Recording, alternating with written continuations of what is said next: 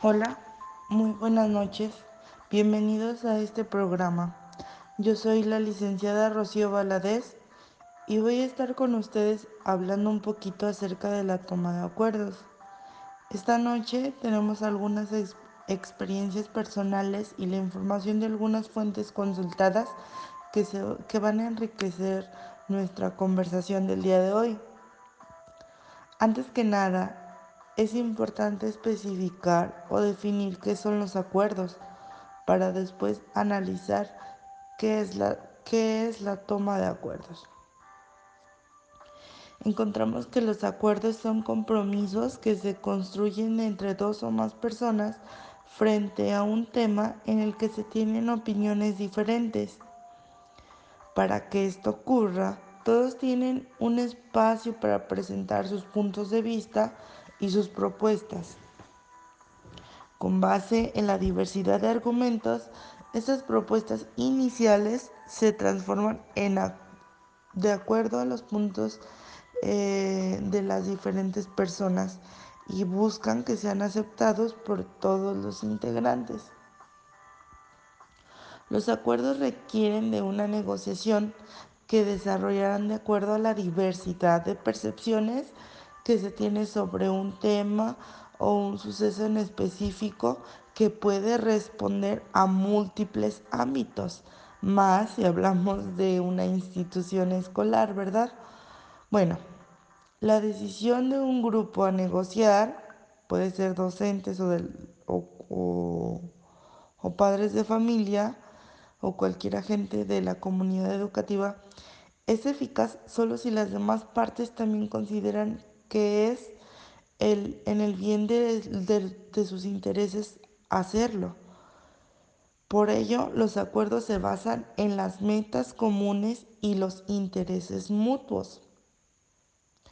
Debemos reconocer también que las negociaciones deben cambiar su enfoque, desplazando las, las posiciones individuales para avanzar hacia las necesidades e intereses comunes es aquí cuando podemos hablar un poco de ceder, ¿verdad? De ceder un poco para ganar más, para ganar en función de un bien común, porque quizás en el momento queremos o ambicionamos a muchas cosas que quizás no pedimos nada fuera de, de, de lo normal, ¿verdad? Más que lo que es.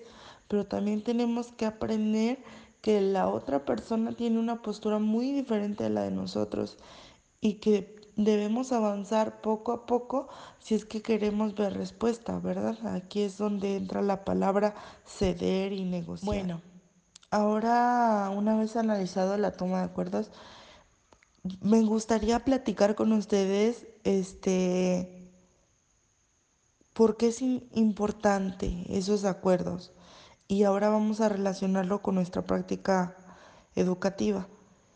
Y para ofrecer una educación de calidad en nuestro centro y en cualquier otro, resulta imprescindible la toma de acuerdos, pues espera que en el colectivo se compartan criterios sobre principios didácticos, estrategias organizacionales o posicionamientos ideológicos. Esto debido a que se busca encontrar objetivos comunes que permitan trabajar en función, perdón, en función de esa calidad que tanto se busca. La elaboración de instrumentos como el proyecto educativo es muy importante, ya que en ellos se establecen los acuerdos que permiten justificar las acciones individuales y colectivas de la comunidad escolar. En nuestro centro de trabajo es elaborado este proyecto en las sesiones del Consejo Técnico Escolar por todos los docentes y directivos que integran nuestra institución. Es puesto en práctica durante el ciclo escolar, va supervisado y evaluado a lo largo del mismo. Se pueden ir modificando o no las acciones establecidas. Y el punto de partida para la elaboración de este proyecto es el análisis de la realidad escolar. A mí sí me gustaría hacer mucho énfasis en que se haga un trabajo colectivo, que no sea algo impuesto por el directivo, porque muchas de las veces buscamos dar nuestro punto de vista, nuestras estrategias y el director quiere hacerlo todo como perfecto, todo desde su visión y no permite aceptar las mmm, sugerencias que como colectivo se le hace. Y digo, bueno, esto es muy importante porque a fin de cuentas somos un equipo. Y si uno no funciona, o sea, si no vemos esa misma visión y si el directivo no busca esos objetivos comunes, difícilmente vamos a lograr tener una educación de calidad. Y si se elabora de una manera adecuada este proyecto, vamos a tener las herramientas necesarias para orientar nuestras acciones en función de la misión de la escuela, ¿verdad? De la mejora de la calidad educativa.